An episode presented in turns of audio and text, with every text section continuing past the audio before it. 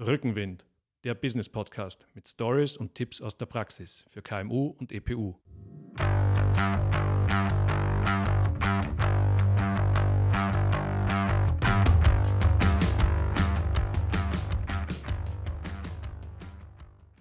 Herzlich willkommen zu Rückenwind, dem Business Podcast aus dem Business Campus Ehrenhausen in Klagenfurt. Mein Name ist Georg Brandenburg.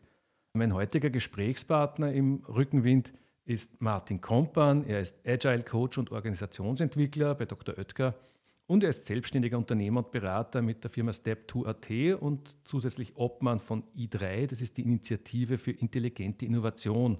Und er beschäftigt sich schwerpunktmäßig mit der kulturellen Weiterentwicklung von großen Organisationen unter aktuellen New Work und Agilitätsgesichtspunkten.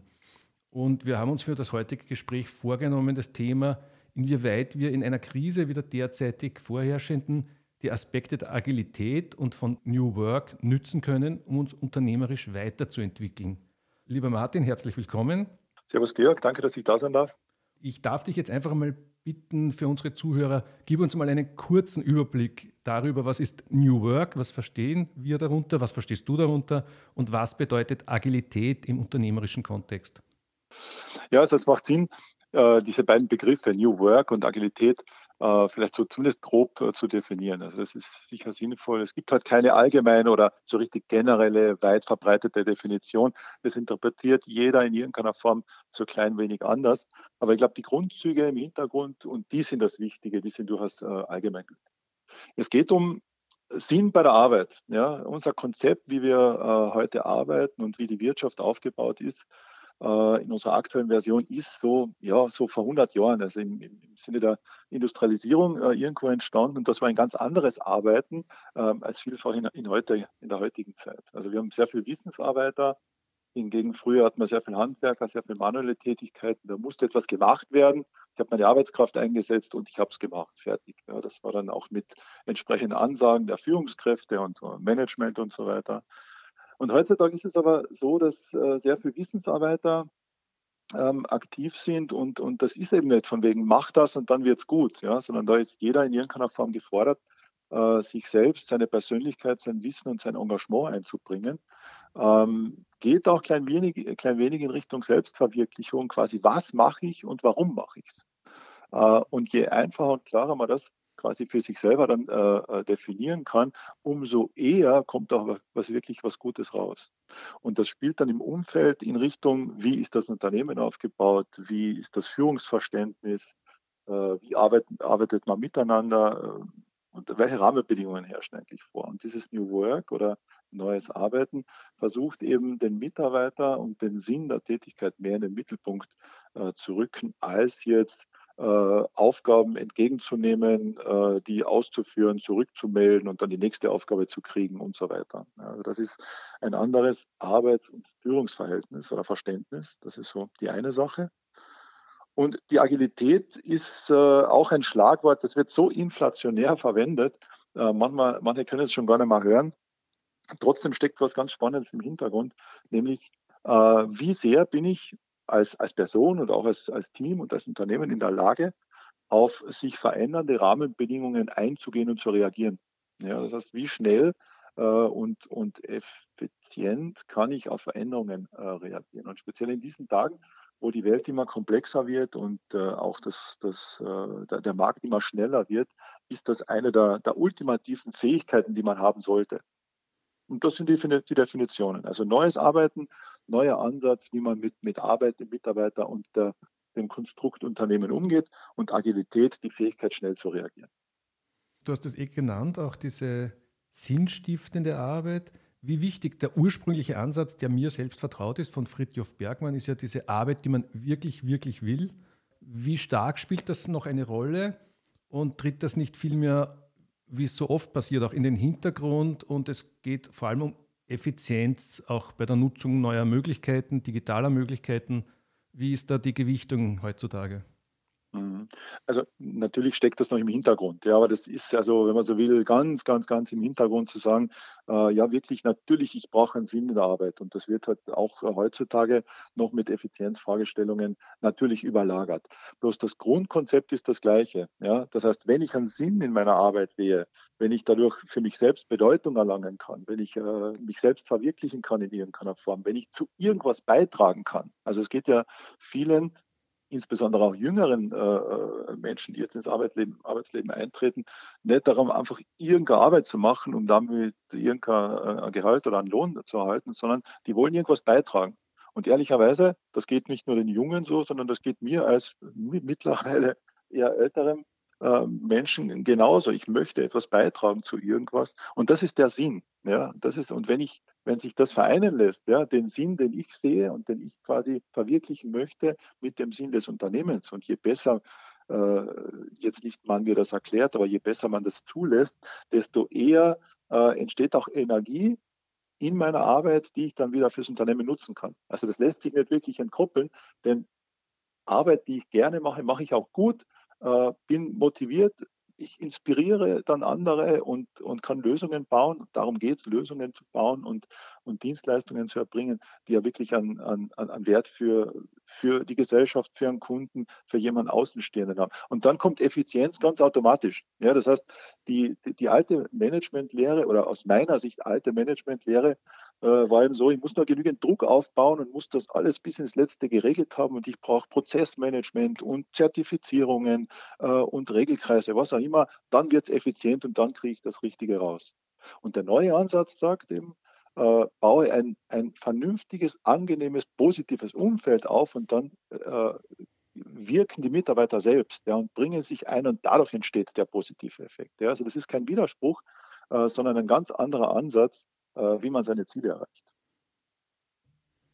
Das heißt, dass, wenn das wirklich gelebt wird in einem Unternehmen, dann kann das ja auch zur Lebensqualität allgemein oder insgesamt, möchte ich besser sagen, äh, beitragen. Genau darum geht es, äh, ehrlicherweise. Jetzt äh, mag das nicht jeder gleich sehen. Ja, das ist in der Tat so meine, auch mein persönliches Erleben und meine persönliche Sicht darauf, äh, die in dieser Szene, der New Work-Szene, wenn man ganz normal arbeitet und das über Jahre oder Jahrzehnte schon so macht, ganz ehrlich, dann findet man gar nicht mal was, was Schlechtes dabei, weil so ist man es ja gewöhnt, so wurde man sozialisiert und so tut man es einfach. Ja, von wegen, ich gehe ins Büro früh morgens um, um neun, äh, kriege die Anweisungen von meinem Chef, von meinem Vorgesetzten, mache das und gehe abends nach Hause, denke nicht mehr an die Firma. Ob es da noch viele gibt, die, die das so machen, weiß ich nicht. Ähm, aber in der Tat, diese Freiheit, diese Flexibilität zu sagen, ich habe Arbeit auf der einen Seite, ja, und die soll aber nicht lebensfüllend sein, ja, aber Arbeit ist da, um etwas zu, zu vollbringen, um sein, äh, sein Leben bestreiten zu können. Ihr habt das Thema sicherlich äh, Familie, ja, die äh, ein wesentlicher Teil, der wesentlichste Teil Familie, Freunde äh, vielleicht sein sollte. Und ja, in, in Zeiten wie diesen äh, habe ich natürlich auch Freizeit und Hobbys. Und das sind so ein, ein Dreiklang, der in irgendeiner Form ja in Balance sein sollte. Ja, und, und äh, ist ja auch ein geflügeltes Wort, dieses Work-Life-Balancing, auch, auch das ändert sich so klein wenig. Aber es hat niemand gesagt, dass diese drei Teile so ganz strikt getrennt sein müssen. Nämlich von acht Stunden arbeite ich, dann die nächsten acht Stunden habe ich Freizeit und die nächsten acht Stunden schlafe ich oder bin mit der Familie unterwegs. Ja, das heißt, das ist ein, ein Programm, das sich so etabliert hat, aber das in keinster Weise von Gott gegeben ist. Ja, und man sieht eben immer mehr, äh, je komplexer das, das Leben wird, desto mehr vermischt sich das auf der einen Seite äh, und desto mehr möchte ich, und das ist jetzt meine persönliche, mein persönlicher Zugang dazu, desto mehr möchte ich das auch flexibel gestalten. Denn zum Beispiel ist halt mittags gerade schönes Wetter und ich möchte Zeit nutzen, äh, um Sport zu treiben oder mit meiner Familie was zu unternehmen. Und dafür bin ich abends aktiver, weil ich da grundsätzlich produktiver bin und setze mich dann äh, an, an meinen Schreibtisch und arbeite dann. Ja. Das, das würde ein normales Arbeitszeitmodell, was da auch in diese ganze Thematik New Work reinspielt, äh, gar nicht unterstützen, weil ich habe von neun bis fünf zu arbeiten und gut, und danach ist Freizeit. Ja. Ich möchte es aber anders gestalten. Also insofern unterstützt das genau dieses flexible Gestalten meines Lebens. Und das möchte ich für mich entsprechend tun können. Und das macht aber jeder anders. Ja? Und das, das ist auch genau diese Flexibilität für jeden Mitarbeiter, weil der eine hat kleine Kinder, der nächste muss die Familie pflegen, der nächste möchte mehr reisen und so weiter. Das gilt für jeden anders. Und diesen Rahmen äh, gilt es eben für Unternehmen zur Verfügung zu stellen. Und jetzt in deiner Tätigkeit als Unternehmensberater, aber auch vielleicht in deiner eigenen Firma. Also es klingt sehr schön. Ja, jetzt wäre für mich natürlich die spannende Frage, und wie gut wird das in der Praxis schon gelebt? Schauen wir einfach mal in Kärnten, wo ich ja vermute, dass dein Wirkungsbereich ist, oder auch in Österreich. Kannst du mir ein bisschen aus der Praxis erzählen, wo das schon verwirklicht ist, dass es nicht nur ein also, schönes Konzept ist? Ja, genau, genau. Also verwirklicht im Sinne 0 oder 1, ja, verwirklicht oder nicht verwirklicht, äh, diesen Zustand gibt es eigentlich gar nicht. Ja. Das heißt, man ist ja immer am Weg und man kann mal weiter am Weg sein oder weniger weit am Weg sein. Also so eine Sache von wegen, da ist es implementiert oder nicht, da, das gibt es äh, das gibt's, äh, nur ganz selten. Ähm, natürlich sind die ganzen Tech-Firmen, äh, weil da kommt äh, auch, also äh, IT, Technik, aber auch Dienstleistungen, die sind da sehr weit vorne. Oder sagen wir es mal so, kleine bis mittelgroße äh, Unternehmen äh, bis 50, 100, die sind Kärnten schon, schon eh schon relativ groß, also äh, 20, 30, 50 Mitarbeiter. Da ist das relativ einfach möglich, so etwas umzusetzen. Die sind tendenziell auch weiter damit. Warum? Weil die Riege der Führungskräfte nicht so groß ist. Was wir erkennen in, der, in, der, in dieser Transformation, und das ist eben nicht von wegen, mach eine Schulung, mach eine Infosession, hör dir eine Keynote an und am Montag kommst du ins Büro und dann ändert sich das. Das ist in keinster Weise so, sondern das ist ein wirklich langwieriger Prozess. Das ist so ein, ein äh, Ausprobieren, Lernen, Weiterentwickeln. Und das geht über mehrere Wochen bis zu Monaten hin. Und was wir merken ist, je, je dicker und größer die Führungsriege ist, desto schwieriger ist es, äh, das zu verändern. Denn der größte Hemmschuh auf der einen Seite und der größte Unterstützer einer solchen Veränderung sind die Führungskräfte. Ja, weil die, die bestimmen ja, wie gearbeitet wird. Unsere Erfahrung ist, dass viele Mitarbeiter das in jedem Fall mitgehen würden. Ja, so ein Schritt zu mehr Flexibilität, ja, weil das quasi ihr eigenes Leben äh, eben verändern würde. Aber das Wesentliche ist, dass die Führungskräfte das zulassen. Ja, es gibt so einen schönen Begriff, einerseits zulassen, andererseits auch zutrauen und vertrauen. Äh, dass eben, wenn der Mitarbeiter halt nicht im Büro ist, sondern zu Hause sitzt, dass er auch arbeitet, dass er seine äh, Ziele erreicht, dass er seine Aufgaben erledigt. Ähm, also da, das, das ist eben das, das Notwendige, dass Führungskräfte das, äh, das zulassen und damit auch ein anderes Führungsverständnis entwickeln und auch ganz anders führen. Ja. Und äh, insofern äh, gibt es viele, viele Beispiele äh, von, von solchen Unternehmen, die das, die das eben machen und praktizieren. Gibt aber auch viele und eben leider ist die Erfahrung, das sind die größeren Einheiten, Organisationen, weil es einfach länger braucht, um die zu durchdringen. Weil ich muss ja jedem Menschen, sowohl am Mitarbeiter als auch einer Führungskraft, diese, diese Veränderung jetzt schmackhaft machen auf der einen Seite, aber auch seinen Transformationsweg zeigen. Weg von, dieser Art, wie ich aktuell führe, wie ich es gelernt habe, wie ich es äh, erlebt habe, wie ich es äh, mir in der Praxis aus der Vergangenheit aufgebaut habe, hin zu diesem neuen Verständnis, dass ich zuerst mal verstehen muss, dann erleben muss, dann Vertrauen in dieses Verfahren haben muss, auch in schwierigen Situationen trotzdem dazu stehen muss und das dann allalong positiv wirken zu lassen. Also es ist schon ein relativ aufwendiger Prozess. Es gibt ganz krasse Formen, ja, die sind jetzt bei uns in der Tat eher selten ähm, wo, wo, die, wo es überhaupt keine Führungskräfte mehr gibt, ja, wo, wo die Mitarbeiter und die Teams, also das, das Team ist also die kleinste Einheit, sich komplett selbst organisieren. Es gibt natürlich einen Rahmen dazu und nicht falsch verstehen, das ist jetzt keine Anarchie und ohne Plan und komplett komplettes Chaos, sondern gibt es ganz strikte Regeln, aber es sind halt andere Regeln. Und da ist es möglich, dass das Team sich selbst organisiert und die Führungskraft am Ende nur den Rahmen bereitet und das für das Umfeld, für ein positives Umfeld sorgt. Das heißt, es ist eine große Herausforderung für Führungskräfte, diesen Schritt auch zu wagen. Wie kann das gut unterstützt werden? Ähm, es ist immer so, so eine Diskussion, wer, wer beginnt mit der Geschichte ja, und wer, wer ähm, geht in Vorleistung, sagen wir es mal so. Und da bin ich der Meinung, dass die, die Führungskraft oder die, das Management in diese Vorleistung gehen soll. Der Mitarbeiter kann es ja tun, aber er kann immer nur in seinem Umfeld äh, das tun. Sondern ist das Motto, wenn es der Mitarbeiter macht, aber die Führungskraft nicht zulässt, dann ist es einfach ein sehr kleiner Wirkungskreis. Also insofern äh, sollten die, die Führungskräfte in Vorleistung gehen, in dieses Risiko gehen. Und was kann das Risiko sein? Naja, ich probiere es aus und das ist so das Grundkonzept. Ich mache ein sogenanntes Experiment, heißt einfach, ich probiere es aus und schaue, wie es funktioniert. Und das Schlimmste, was passieren kann, ist, dass es nicht funktioniert und ich das dann eben wieder zurücknehmen muss. Ja. Und das heißt jetzt nicht, dass man quasi ein ganzes Unternehmen von Montag auf Dienstag umkrempelt und sagt, das funktioniert jetzt anders, sondern man sucht sich halt einen Teilbereich, äh, ein Team, eine Aufgabe, äh, äh, vielleicht auch einen Problembereich, wo es gerade nicht so funktioniert und versucht dort eine Variante oder einen Ansatz dieses neuen Arbeiten umzusetzen, äh, schaut sich das an. Ja, das heißt, man versucht auch zu lernen, wie hat es funktioniert. Das ist ganz elementarer Bestandteil in diesem agilen, iterativen Vorgehen, zu sagen, ich habe ein Ziel, das probiere ich zu erreichen, ja, halt ein kleines, um einfach das Risiko gering zu halten.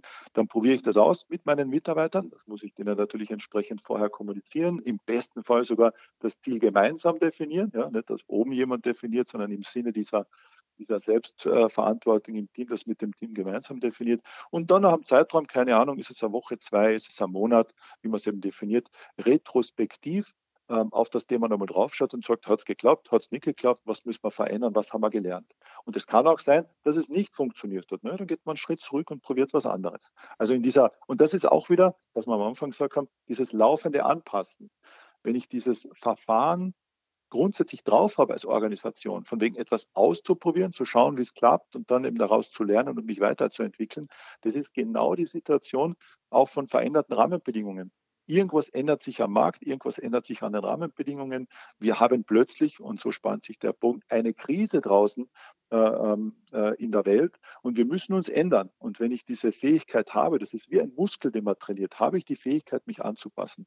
Wenn ich das habe, über kleine, kleine, kleine Schritte, dann dann bin ich auch sofort oder relativ einfach in der Lage, auf veränderte Rahmenbedingungen zu reagieren. So, und das ist genau der Vorschlag für Führungskräfte loszulassen, zuzulassen, solche Experimente zuzulassen und dann gemeinsam mit seinem Team zu lernen. Da sind wir jetzt beim Schlagwort Lernen der Organisation. Dieses Lernen an sich, um zu weniger Planung zu kommen, sollte ich das Lernen aber sehr gut planen. Verstehe ich das richtig? Gut, gute Frage. Äh, ob jetzt das eine mit dem anderen so direkt zu verknüpfen ist, grundsätzlich ja. In der Art und Weise, wie du es gefragt hast, weiß ich nicht, ob sich das jetzt irgendwie ausschließt oder gegenseitig bedingt. Ähm, ja, es geht in die gleiche Richtung. Also Lernen ist elementarer Bestandteil dieser, äh, äh, dieses Vorgehens. Denn die Grundannahme und, und Planung auch, ja, sagen wir so, ja, insofern passt das schon. Die Grundannahme ist, in einer komplexen Welt da draußen ja, kann ich nicht mehr alles planen. Ja, weil ich habe einfach äh, Einflussgrößen, äh, ich habe einen, einen, weltweiten Markt im besten Fall, ja, je nachdem, was ich anbiete. Ich habe viele Kunden, die sehr mündig und sehr gut informiert sind. Ich habe Wettbewerber, die von irgendwo auftauchen können. Ich habe Situationen in der Gesellschaft aufgrund von äh, irgendwelchen äh, äh, gesamtpolitischen Veränderungen oder auch gesundheitspolitischen Veränderungen, die ich einfach nicht mehr beeinflussen kann. Sprich, ich kann das nicht mehr planen. Also ich kann mein Umfeld nicht mehr planen. Das ist jetzt nicht überraschend neu, meiner Meinung nach, aber manche agieren trotzdem so, als könnten sie alles beplanen. Soll heißen, äh, ich muss nur genügend genau planen, dann wird alles gut. Und das funktioniert nicht. Also insofern ist es genauso, der Plan wird nie funktionieren. Ja, ein Plan ist immer eine Pseudosicherheit. Je weiter man in die Zukunft geht, äh, suggeriert er, ja, so wird der Plan eintreten. Aber sind wir uns ehrlich, den Zeitraum, den wir überschauen, der ist eigentlich relativ kurz. Nehmen wir das nächste Quartal. Ja. So, also das ist eine Grundkonsequenz. Und die andere äh, Fragestellung ist dann, wie gehe ich mit dieser Situation um? Und jetzt sind wir wieder bei Agilität. Das schlägt das Vorgehen, das ich da implementiere, ist genauso ein iteratives, ein zyklisches. Das heißt, ich plane genau fürs nächste Quartal und richte meine Aktivitäten fürs nächste Quartal auf. Und nach dem Quartal habe ich ja meine Aktivitäten gemacht, dann stelle ich mich hin und sage, was habe ich gelernt? Wie hat es funktioniert? Habe ich mein Ziel erreicht? Äh, was muss ich gegebenenfalls besser machen, was muss ich schlechter machen. Und genau wo ich dann stehe nach dieser Iteration, orientiere ich mich wieder neu, setze meine Ziele neu äh, und auch meine Aktivitäten neu. Ja, also das, insofern hast du recht, ja, dass die Planung zu reduzieren äh, der eine Schritt ist und Lernen in, in die äh, ganz normalen, äh, in die ganz normale Arbeit mit einzubauen der andere Schritt ist. Also das heißt, nur zu arbeiten und zu machen, machen, machen und nicht zu lernen ist fatal. Also man muss, je, je kürzer die Zyklen sind, umso besser aus dem Getanen lernen. Kannst du vielleicht noch ein paar Schritte beispielhaft nennen, ähm, die jetzt in diesem Lernprozess für Führungskräfte sinnvoll sind? Ja, also absolut, also ganz easy. Das ist ein ganz einfaches Tool ähm, aus dieser agilen Welt, nennt sich Retrospektive. Jetzt andere sagen Let's Learn dazu aus der Vergangenheit oder Learning Session oder wie auch immer, aber äh, der, der Fach, wenn man so will, spezifische Fachbegriffe sind Retrospektive, kann man auch gerne googeln, können wir auch gerne vielleicht in den Shownotes irgendwas zur Verfügung stellen. Äh, was macht das? Ja, das ist eine, eine bewusste Frage, äh, an, kann man mit sich selbst machen. Also mache ich auch für meine Arbeitswoche, schaue ich zurück, wie habe ich gearbeitet. Äh, und man stellt sich genau, gibt das unterschiedliche Ansätze, aber ganz einfach ist, was war gut, was war schlecht. Die einfachste Variante. Ja? Am Freitag eine Stunde, setzt dich hin, entweder alleine oder mit dem Team. Mit dem Team natürlich besser, weil das ist dieses Gemeinschaftsgefühl und damit auch dieses Gemein die gemeinschaftliche Erkenntnis und das gemeinschaftliche Lernen ermöglicht. Was war gut, was war schlecht und was wollen wir verbessern? Und das Wichtige ist, sich da nur zu fokussieren wieder, das ist so ein anderes Thema aus der Agilität, äh, eben nicht zu viel gleichzeitig zu wollen. Ja. Man kann die Welt nicht in einer Woche zerreißen. Also man macht diese Learnings und holt sich eine, die wichtigste Maßnahme heraus und versucht die im nächsten Zyklus zu umzusetzen oder, oder eben zu, zu äh, korrigieren oder zu verbessern. Und das ist eine ganz einfache Maßnahme, mit der man sofort beginnen kann. Ja. Jede Woche äh, eine kleine Verbesserung hat man in einem Jahr schon mal 52 Verbesserungen gemacht. Was ist das Schöne daran? Das wird zu, zu einem zu einem Ritual. Ja, das heißt, jede Woche gibt es diese Learning Session, diese Retro Session und es ist sichergestellt allein durch diesen iterativen Prozess, dass man sich automatisch weiterentwickelt, wenn man es in dieser Ernsthaftigkeit betreibt. Ja. Das ist so die, vielleicht das, das eine Tool. Und das andere Tool, vielleicht wieder zurück in Richtung Sicherheit und Risiko, um dieses Zulassen zu, zu machen, ist auch ein ganz kleines, nennt sich Delegation Board. Ähm, das ist eben, wie schaffe ich es als, als Führungskraft, mich etwas zurückzuziehen und Vertrauen und Verantwortung ans Team zu übergeben. Das ist, kann man auch nachlesen, äh, einfache Sache, wo man sagt, um welche Themen geht es, was möchte ich selbst entscheiden als Führungskraft und was äh, äh, kann ich mir vorstellen, dass das Team entscheidet. Das ist eine Aktivität, die man gemeinsam macht und das ist so eine Art Kartenspiel sogar. Also das kann man wirklich mit so einem Gamification aufladen, wo man gemeinsam äh, sich erarbeitet, wie man mit Verantwortung umgeht, wer wem was zutraut und wer was ausprobieren kann oder nicht. Denn eins ist klar, nur weil ich sage, ich möchte jetzt, dass mein Team selbstverantwortlich arbeitet, das Schlimmste, was eine Führungskraft, Führungskraft tun kann, ist zu sagen, ja, dann macht's halt. Ja, so nach dem Motto, okay, ihr wollt selbst organisiert arbeiten, tritt einen Schritt zurück, lässt alles fallen und das Team ist dann auf sich alleine gestellt. Das funktioniert nicht. Ja, also das muss uns vollkommen klar sein, sondern das ist ein schrittweises, beiderseitiges Herantasten. So wie die Führungskraft loslässt, entsteht Raum, dass das Team das aufnehmen kann, äh, lernen kann, damit umzugehen und dann kann man den nächsten Schritt machen. Also das ist so eine schrittweise Geschichte. Also das wären so zwei kleine Hilfsmittel, zum Beispiel ein Retro und so ein Delegation Board. Jetzt kenne ich aus diesem Kontext äh, diesen Begriff des Supportive Leadership. Ähm, kannst du noch beschreiben, was kann man sich darunter gut vorstellen und wie kommt man dazu und in welchen Handlungen, in welcher Haltung auch äußert sich das? Ja, gut, supportive übersetzen, unterstützend. Ja? Das heißt, die Führungskraft unterstützt. Ähm, teilweise haben wir es vorhin schon angesprochen. Wie ist die Rolle der Führungskraft? Also die Führungskraft ist eben nicht dazu da, um Anweisungen zu geben und zu sagen und Aufgaben zu verteilen. Du machst das, du machst das und du meldest das zurück und, äh, und, und dann kontrolliere ich das und so weiter. Sondern eine, das Ansatz zum Supportive Leadership heißt eben, dass die Führungskraft unterstützt, dass grundsätzlich das Team, der Mitarbeiter, Schrägstrich das Team, äh, in der Lage ist, die Aufgabe grundsätzlich zu erfüllen. Ja, weil ich habe die Mitarbeiter eingestellt, ich habe das Team geformt, das heißt, ich muss die Grundannahme haben, das Team wird es hinkriegen. Äh, was aber sein kann, und das wird immer passieren, ist, dass es Probleme gibt, ja, dass, dass irgendwelche Stolpersteine im Weg liegen. Äh, und da ist die Führungskraft äh, gefordert, diese, äh, diese äh, Stolpersteine aus dem, aus dem Weg zu räumen. Jetzt nicht selbst zu lösen, also nicht falsch verstehen, das Team soll das Problem lösen. Bloß es gibt halt Sachen, die das Team nicht lösen kann. Und das ist ganz elementar, dass die Führungskraft da ist und genau äh, Händchen hält, ist jetzt so der, der umgangssprachliche, also einfach unterstützt, supportet, Sicherheit gibt, äh, auch in Zeiten wie diesen jetzt mit, mit Remote-Arbeit und Remote-Führung, da entstehen ganz viele Unsicherheiten. Und das ist genau diese unterstützende Funktion. Da muss die Führungskraft den Mitarbeitern diese Sicherheit vermitteln und diese Sicherheit geben und auch ansprechbar sein und verfügbar sein gibt so den Begriff, äh, die Führungskraft soll nicht im System arbeiten, das heißt jetzt in der tagtäglichen Arbeit mitarbeiten und Aufträge prüfen und äh, irgendwelche Lagerbestände prüfen und, und was auch immer. Also nicht im System arbeiten, sondern am System arbeiten. Immerhin heißt es ja Führungskraft, ja, soll ja gewisse, äh, gewisse andere Rolleninterpretation sein, sondern am System arbeiten soll heißen, den, den Rahmen und die Art, wie gearbeitet wird, gemeinsam mit dem Team entsprechend äh, äh, weiterentwickeln. Und das ist genau diese Unterstützung. Unterstützung, dass die Mitarbeiter und das Team wirken kann. Ja, nicht selbst als Führungskraft wirken und immer äh, vorne wegrennen und, und, und verteilen, sondern sich mal zurücknehmen und es schaffen, dass das Team wirken kann. Das ist, glaube ich, ein relativ gutes Bild dafür, äh, weil, weil deswegen hat man sein Team. Ja, man hat nicht das Team, dass, dass die einem hinterherlaufen, sondern dass das Team selbst wirken kann und man als Führungskraft den Rahmen entsprechend und den Weg bereitet.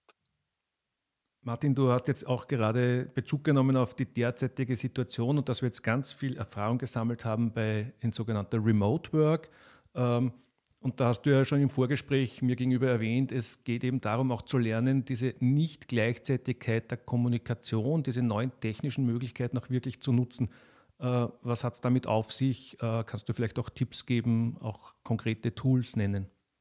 Das ist also eine ganz spannende Diskussion äh, in der jetzigen Zeit mit Remote Work oder Homeoffice, fast die Mutter aller Diskussionen, nenne ich das immer wieder. Ähm, viele haben wahrscheinlich die Erfahrung gemacht, dass sie viel in Telefonkonferenzen oder Videokonferenzen ähm, hängen. Vielleicht sogar den ganzen Tag, ja, weil, sich, weil man einfach nicht mehr direkt sprechen kann, so wie man es vorher gewöhnt war. Ich war im Büro, äh, war in der Firma, war im Unternehmen, bin zum Kollegen hingegangen, auf die Schulter geklatscht, äh, ein Thema geklärt oder man hat der Besprechung, stimmt sich ab. Geht jetzt alles nicht mehr. Ähm, oder zumindest nur mit diesen Videokonferenzen. Ja, das heißt, der Effekt ist, man sitzt den ganzen Tag in Videokonferenzen. Ähm, und man muss sich zu dem Zeitpunkt jetzt grundsätzlich die Frage stellen, ist das sinnvoll, wie wir das machen? Ja, denn ein sinnloses Meeting vorher ist auch ein sinnloses Meeting per Videokonferenz. Äh, und äh, die, was jetzt dieses Remote Work äh, eben macht, ist, das potenziert genau diese, diese Effekte. Man schaut da viel genauer drauf und das wird viel extremer erlebbar.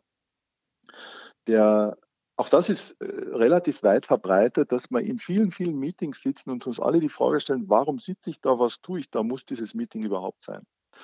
Und wenn man sich damit etwas intensiver auseinandersetzt, dann, dann gibt es so den Ansatz der synchronen und asynchronen Kommunikation. Was heißt synchrone äh, Kommunikation? Das, was wir jetzt machen, wir sind synchron, sprich beide zum selben Zeitpunkt, nicht am selben Ort, ja, aber wir telefonieren, also zumindest beide, unser beider Zeit ist zum gleichen Zeitpunkt belegt. Wenn man sich jetzt auch noch in einem Meeting trifft, heißt das, ich muss auch noch am gleichen Ort sein, zur gleichen Zeit sein. Das ist vom Aufwand her relativ teuer. Und relativ ist jetzt noch untertrieben. Das ist sehr teuer, wenn ich dann fünf Personen dabei habe äh, und merken auch viele, wann finde ich wirklich einen Termin, wo diese Personen, die ich gerade brauche, äh, zum richtigen Zeitpunkt am richtigen Ort sind. Total schwierig und ist irgendwann mal. So, und dadurch, dass immer mehr Informationsaustausch notwendig wird, kommt es immer mehr zu diesen Informationsmeetings, wenn man Informationsaustausch in dieser synchronen Variante macht. Was heißt asynchrone äh, äh, Kommunikation oder asynchroner Austausch? Heißt, wir müssen eben nicht an einem Ort sein. Ähm, und und ich kann trotzdem Informationen austauschen. Also das ist eine Fähigkeit, die man aufbauen muss, Informationen auszutauschen für so das, das Standardgeschäft, sagen wir mal, ja, oder, oder, oder für etablierte Beziehungen. Ja, wenn wir laufend miteinander arbeiten, dann müssen wir es an und für sich nicht sehen, weil wir wissen, wie wir aussehen, wir wissen grundsätzlich, wie wir reagieren und das ist nur von gewissen Themen abhängig, dass wir es wirklich, wirklich sehen müssen. Ja. Alles andere können wir auf andere, Fahrt, andere Art und Weise ähm, abwickeln und da kommt diese asynchrone Kommunikation ins Spiel und ich glaube, das ist für 80 Prozent der Austauschfälle die wir haben, nämlich Status-Update, Informationen weitergeben, ähm, auch informelle Gespräche, das ist jetzt sicherlich nochmal äh, ein Spezialfall, aber einfach, dass alle am aktuellen Stand sind und alle Informationen haben, ist das geschriebene Wort, und das steckt im Hintergrund bei asynchroner Kommunikation, das geschriebene Wort viel sinnvoller, als dass wir immer wieder irgendwelche Infomeetings machen, weil wenn jemand im Meeting nicht dabei ist, der kriegt die Info nicht. Wenn äh, jemand eben nicht da ist oder ich mehr Informat äh, Kollegen informieren möchte, dann muss ich es erst wieder niederschreiben. Also sagt man, mein Gott, dann schreiben wir es gleich nieder. Ja. Ähm, jetzt gibt es dann eine Krux dieser Geschichte. E-Mail ist zwar auch asynchrone Kommunikation, das hat aber wieder andere Probleme. Ja. Also E-Mail klingt zwar sehr digital, ist aber schlussendlich ein, ein Mechanismus, der im Jahre Schnee, also 1995, irgendwie erfunden wurde und was eigentlich nur einen Brief widerspiegelt ja, oder, oder eine, eine etwas schnellere Form einer Briefkommunikation äh, darstellt. Also auch das ist nicht die Alternative. Was ist das eigentlich dann, asynchrone Kommunikation? Das sind alles, was neue sogenannte Collaboration Tools, einfachsten Chat Tools in irgendeiner Form haben und die richtige Nutzung dazu. Ja, Stichwort ist Microsoft Teams oder Slack und alles, was es da so Channel basiert gibt. Das sind Methoden, an die man, wenn man sich, wenn man es schafft, sich daran zu gewöhnen, dann gibt das, das ist ein Game Changer äh, in der Kommunikation. Wenn man es schafft, ja, ähm, dann, dann kann man einen großen Teil der, der Kommunikationsnotwendigkeiten darüber abwickeln, ist informiert, hat sein ganzes Team mitgenommen, äh, schafft es auch ohne Meeting, ähm, äh, sich auszutauschen. Und wenn man das dann jetzt wieder spiegelt in Richtung Remote Work und anderes Arbeiten, dann ist eben die Notwendigkeit plötzlich nicht mehr da, dass ich den ganzen Tag im, äh, im Büro sein muss, damit ich ad hoc irgendwelche Anfragen äh, äh, beantworten kann oder dass ich in irgendwelchen Meetings sitze, weil die Kommunikation eh anders läuft. Also das ist, wenn man so will, eine Basisvoraussetzung, um jetzt dieses komplette flexible Arbeiten äh, zu ermöglichen und auch dieses leidige Thema Videokonferenzen. Denn das ist nichts anderes als ein Gespräch äh, loszuwerden. Ja. Jetzt auch nicht falsch verständlich, das ist jetzt kein, kein Plädoyer, die komplette äh, Beziehungsebene auszublenden, in keinster Weise. Ja, natürlich bleiben noch genügend äh, äh, Fälle und, und, und, Möglichkeiten, über sich informell auszutauschen, beim Café zu treffen, äh, doch wieder auf ein Meeting äh, zu, in ein Meeting zu kommen. Aber das gilt nicht für 100 Prozent aller Anforderungen. Und das ist diese asynchrone Kommunikation, die ein ganz mächtiges Tool äh, der aktuellen Zeit ist, wo man es teilweise schwer tun, es zu verstehen. Ja, das ist in der Tat so. Ähm, aber die, die viel Potenzial äh, bedeutet, wenn man sich damit auseinandersetzen will. Also, wenn ich dich jetzt richtig verstanden habe, also ich habe es für mich jetzt so interpretiert. Das heißt, synchrone Kommunikation ist vor allem dann unersetzlich, wenn es darum geht, als Team äh, emotional zu funktionieren, aber nicht, wenn es darum geht, Information auszutauschen und funktionell zu funktionieren sozusagen. Absolut. Also wir merken das ja jetzt. Beispiel von unseren Kindern. Man kann ein Problem äh, in äh, 25.000 äh, WhatsApp-Nachrichten lösen oder man kann einfach mal telefonieren und das Thema klären. Ja? Das heißt, äh, je emotional aufgeladener das Thema ist, je kritischer das ist, je äh, auch komplexer das Thema ist. Natürlich geht man dann zu synchroner äh, Kommunikation. Das heißt, man, man trifft sich in einer Besprechung. Also wenn das ein komplexes Thema ist und wenn es darum geht, jetzt unterschiedlichste Meinungen auszutauschen, ja natürlich geht man dann auf ein Meeting ohne Diskussion. Ja. Bloß wie viele Fälle sind das denn? Ja, und das ist eben die Sache. Ist, ist quasi das, das Meeting die, die Standardantwort, von wegen, wenn wir irgendwas auszutauschen haben, oder ist es eben nur, weil teuer für die extremen Fälle oder für die komplizierten Fälle äh, dann vorgesehen. Und, und das ist dieser, dieser Wechsel in der Denkweise. Ja, ich starte grundsätzlich bei, bei schriftlicher Kommunikation, weil dann überlege ich mal ein bisschen was, dann schreibe ich ein paar Hintergründe dazu, dann ist es auch nach, äh, nachgehalten. Ja, das heißt, die kann es dann einmal nachlesen in irgendeiner Form. Mehrere können sich beteiligen für den Standardfall. Und je, wenn man so will, schwieriger, komplexer oder, oder aufwendiger das wird, desto eher geht in ein Meeting. Ähm, gilt auch für Kundenbeziehungen. Natürlich hat es keinen Sinn jetzt, äh, per Chat zu verkaufen. Das wird nicht funktionieren. Menschen kaufen von Menschen. Und wenn ich jemanden neu anspreche oder, oder gerade ein Projekt aufsetze oder mit einem Kunden zusammenarbeite, naja, natürlich werde ich mit dem sprechen, natürlich werde ich das aufbauen. Aber wenn es dann zu einer etablierten, äh, eingespielten äh, Kunden-, Lieferanten- oder Partnerbeziehung kommt, ja, dann stellt sich schon die Frage, muss ich das immer in einem direkten Gespräch machen oder kann ich auch im Sinne einer partnerschaftlichen Zusammenarbeit auch auf andere Medien gehen? ja, sodass man sich beide dann entkoppelt und asynchron voneinander arbeiten kann. Also das ist in der Tat genau der Hintergrund. Ja, wunderbar. Dann hätte ich nur noch eine abschließende Frage. Wir haben jetzt über New Work und Agilität gesprochen und das natürlich vor allem vor dem Hintergrund von Organisationen. Also wir haben gesagt, die kleinste Einheit Team. Ähm, Jetzt sind viele der Podcast-Hörer von Rückenwind auch Einzelunternehmer.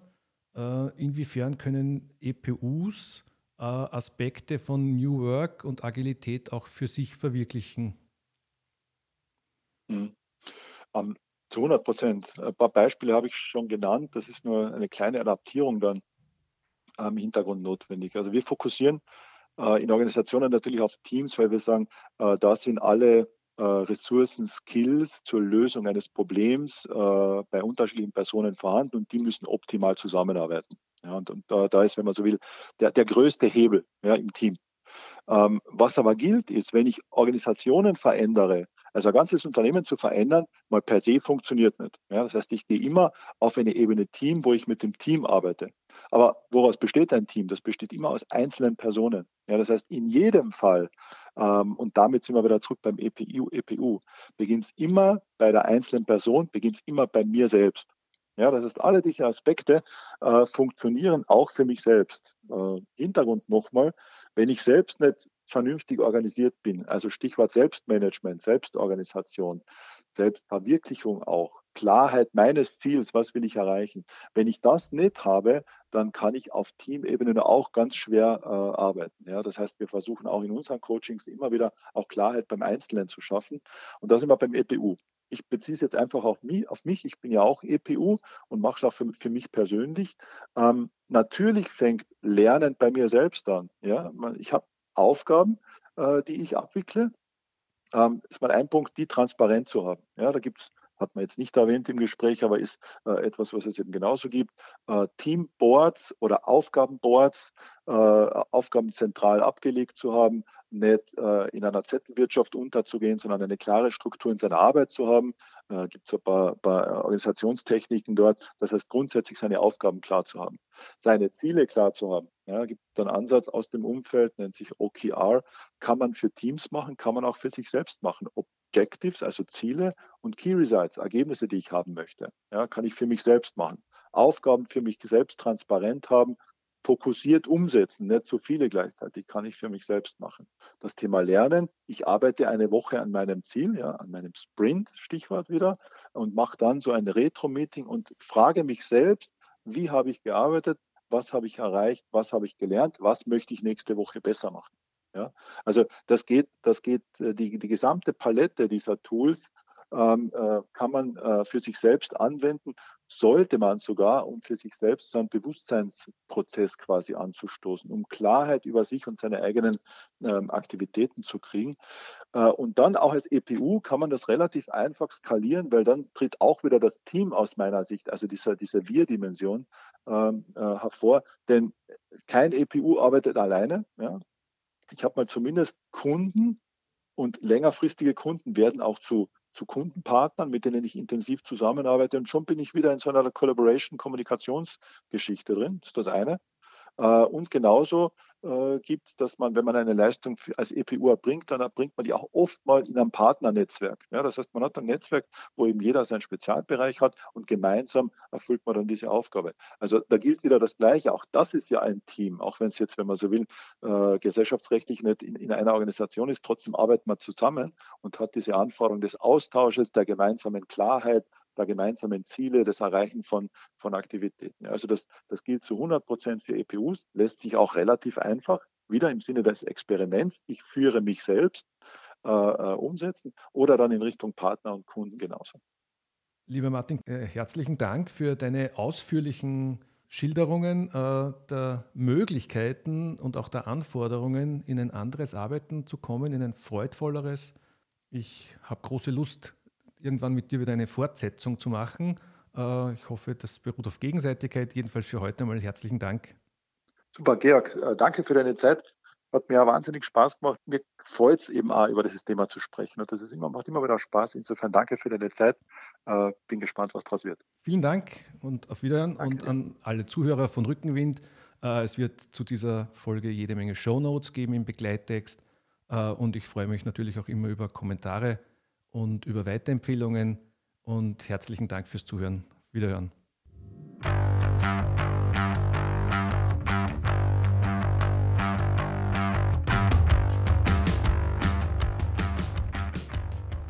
Rückenwind der Business Podcast mit Stories und Tipps aus der Praxis für KMU und EPU.